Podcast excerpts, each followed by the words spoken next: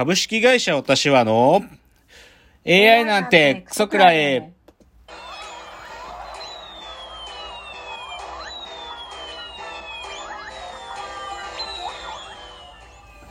群馬が生んだ怪談時、株式会社私は社長の竹之内です。帰ってきたカルチャー音痴3代目アシスタントの吉峰です。えこの番組は大喜利 AI を開発する株式会社私は社長の竹之内が AI のことなんかお構いなしに大好きなサブカルチャーについてサブカルリテラシーの低い社員に丁寧にレクチャー。言い換えれば無理やり話し相手になってもらう番組です。ということで今日は第100回ということで、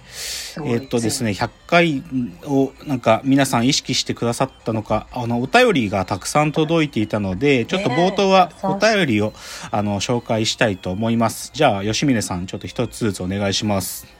はい。ラジオネーム、サザンノーススターズさん。100回目の放送おめでとうございます。先日はリクエストを取り上げていただきありがとうございました。90回の放送をお聞きして、お笑いに限らずコミュニケーションについての新たな視点をいただきました。またリクエストを送らせていただきますね。これからも毎週楽しみにしています。ありがとうございます。えー、サザンノーススターズさんのは、第90回の AI スペシャル回の時の、えーテーマだったツッコミ論の、そのリクエストをくださった、え方ですね。ありがとうございます。じゃあ、次の方お願いします。はい。ラジオネーム、ホリビッシュさん。いつも楽しく拝聴しております。僕も昔から邪馬台国論争が大好きです。年明けのと邪馬台国サミットも見ました。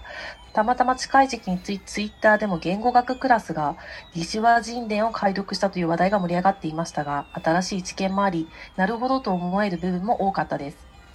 今まで自分もあまり重きを置いていなかったトスイコールトサとか、キイイコールキビとか、そっちからも攻められるのかと気づかされ、改めて、うおロマンやと思った次第です。いつか竹之内さんが新しいテクノロジーを用いた方法論でこの謎に迫ってくれることを切に願っております。カンカンカンカン。以上、中年癖メイツの宿題でした。これからも楽しみにしております。ありがとうございます。ホリビッシュさんからのお便り。まあ、あの、正月一発目でね、僕が、あの、正月に見た邪馬台国論争の話をしたのに、こういうお便りをいただきました。あのもう多分僕よりも詳しいんじゃないかなっていうぐらい、あの、書いてくれてますけども、カンカンカンカンっていうのはですね、あの、アシスタント箕浦さん時代にやっていた、あの、オープニングコーナーのクソメイツの宿題っていうのがあったんですけど、それの、あの、時間を知らせる音のことでしょうね。というので、堀ビッシュさんがクソメイツの宿題をやってくださったという、ありがとうございます。じゃあ、もう一人お願いします。はい。ラジオネーム、箕浦舞さん。竹之内さん、吉峰さん、いつも本当に面白く拝聴しております。先週ご紹介された曲、国際 IGL、かっこ S、めっちゃいいですね。IGL とは人の22番染色体のことではないでしょうか。それを複数形で老若男女の命を称えている歌だったらと想像しました。ついに第100回竹之内さんの物語をお聞きできるのが超楽しみです。はい、ありがとうございます。こちらは、まあ、あの、二代目アシスタントのね、その、箕浦さんからのお便り。まあ、あの、先週ね、僕がそうですね、僕がちょっと紹介した曲で、ロロロットバート・バロン、ロットバート・バロンっていうバンドの極彩って曲なんだけど、その後でちょっとアルファベットで IGLS って書いてあるのが一体どういう意味なのかなってわかんないなって言ってたんだけど、箕浦さんがなんか、多分こうなんじゃないかっていう仮説でね人の22番染色体のことだと IGL っつうのがね。だからそれに複数形がついててっていうのは、これは多分正しい考察だと思うんだよな。なんか僕もちょっといろいろ調べてみて、ミノルさんのこれ書き込み見て調べたんだけど、その極彩の曲でこのか考察してる人がちょっと見つからなかったけど、多分これ合ってると思う。さすが箕浦さんということで、まあちょっとね、僕の物語を今日は話すつもりなので、まあ聞いていただけたらと、ありがとうございます。でですね、もう一方ですね、これはお便りじゃないんですけど、あの、ラジオトークのあの、贈り物みたいなのがお届けられる機能で、あの、裏本田しばそしばしろうさんからですね、美味しい棒を一本いただいたんですけど、あの、以前にもですね、美味しい棒一本くだ送ってくださっていて、裏本田しばしろうさんって方はですね、あの、放送作家さんです。そう、作家さん、構成作家さんなんですよ。テレビやラジオや他にもね、いろんな 媒体でプロ、プロの方で、裏本田しばしろさんからね、あの、あの、こう、贈り物をたびたびいただけるのでありがとうございますというのでね、まあちょっとそういう放送作家さんも聞いてくださっているというちょっと、なんかね、ありがたいお話で、じゃあまあちょっと今日100回なんでね、皆様からの期待もなんかこう、ひしひしと感じながらですが、オープニングはちょっといつも通りのちょっと、ラジオエンタメライフ、一つだけ今日は紹介したいことがありまして、本の紹介、紹介というかね、感想もなんだけど、これです。デスゾーン、栗木信和のエベレスト劇場という本を、まあ先週末読んだんですよ、僕は。河野聡さんという方の本で、で、これね、話題になってます。去年のね、10月ぐらいに出てて、か、まあいろんな方が読んで、すごいぞこれは、つって言ってんだけど、何かっていうと、栗木信和さんで人知ってます？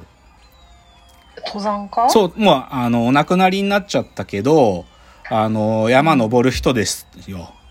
で、その、そう、若かった人、このインターネットでエベレストの頂上から、ね、頂上に登ったところインターネット配信をするするとずっと言い続けてやってた人だ。だけど、で、僕この人、まあそのね、なんか登ってる時のやつ映像とかで、えー、苦しいああもうダメだとか散々そういう映像映ってて、まあや、なんかやってる人いるなって僕思ってて、だけどなんか僕この栗木さんについてちゃんと考えたことなかったのね。で、もう一つそれは理由があってね、あのーサバイバル登山家って言われてる、服部文章って人がいるのね。服部文章さんって人がいて、この人は本物の登山家なんだけど、この人がね、昔ね、2011年に、あの、ジュニアさんがやってたね、あの、深夜番組で、ナダールの穴って番組があって、で、そこにはゲスト呼んでいろいろインタビューするって番組だったんだけど、そこでね、まあその、サバイバル登山家の服部文章さんが、まあその山ってことについて喋ってたんだけど、で、ジュニアさんがね、あの無酸素の栗木、栗木さんとかはどうなんですかって聞いたら、服部文章さんが、栗木くんは登山家としては3.5流ですよ、つったわけ。だからでね、他にも、栗木くんとか、あの、アルピニストって言ってる野口健さんとか野口くんとかは、イメージで言うと市民ランナーみたいなもんだっつって。で、でも言もう言ってる。で、登山家とかね、アルピニストに本気でなろうとして努力してる人に対して、なんか、あ、か彼らみたいなのは失礼だし侮辱だって言ってんのよ。で、僕その、服部文章って人は本物だからさ、で、そういう風な意見があったから、あ、栗木さんってなんかちょっと、な、うん、どういうのなのかなって、でもそれ以来僕ちゃんと考えたことなかったわけ。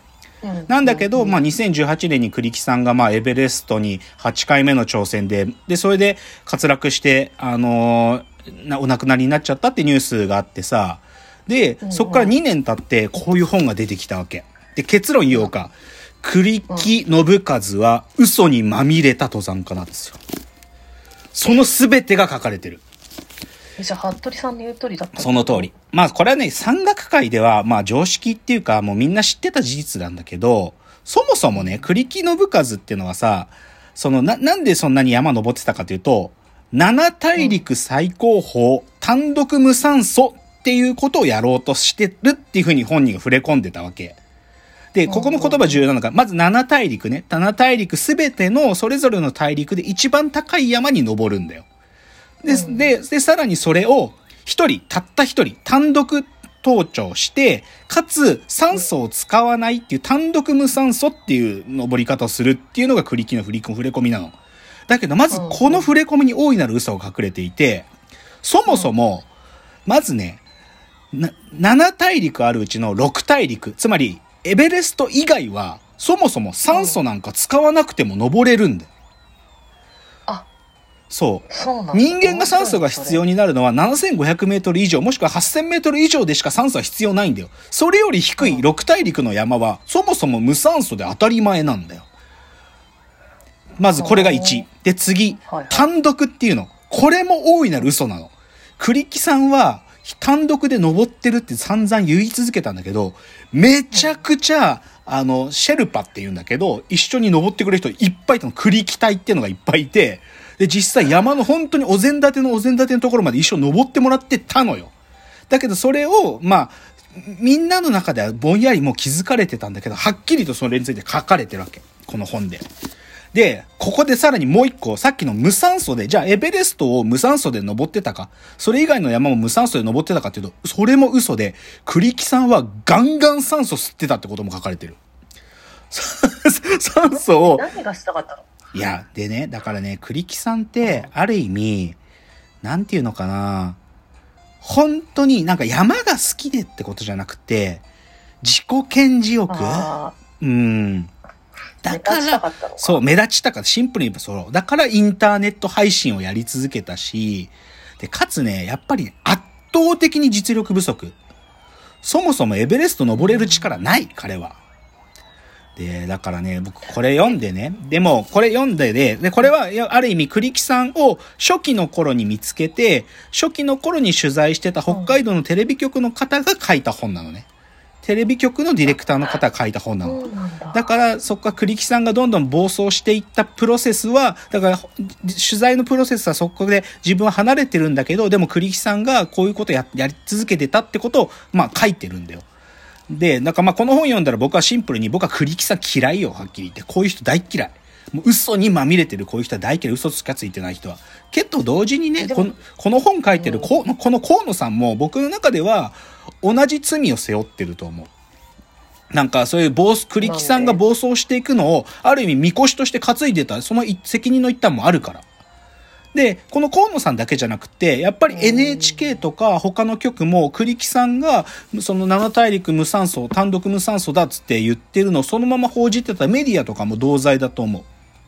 いや、この本自体で河野さんも自分そういうふうに書いてるんだよ。自分もその責任の一端があるんだって書いてるんだけど、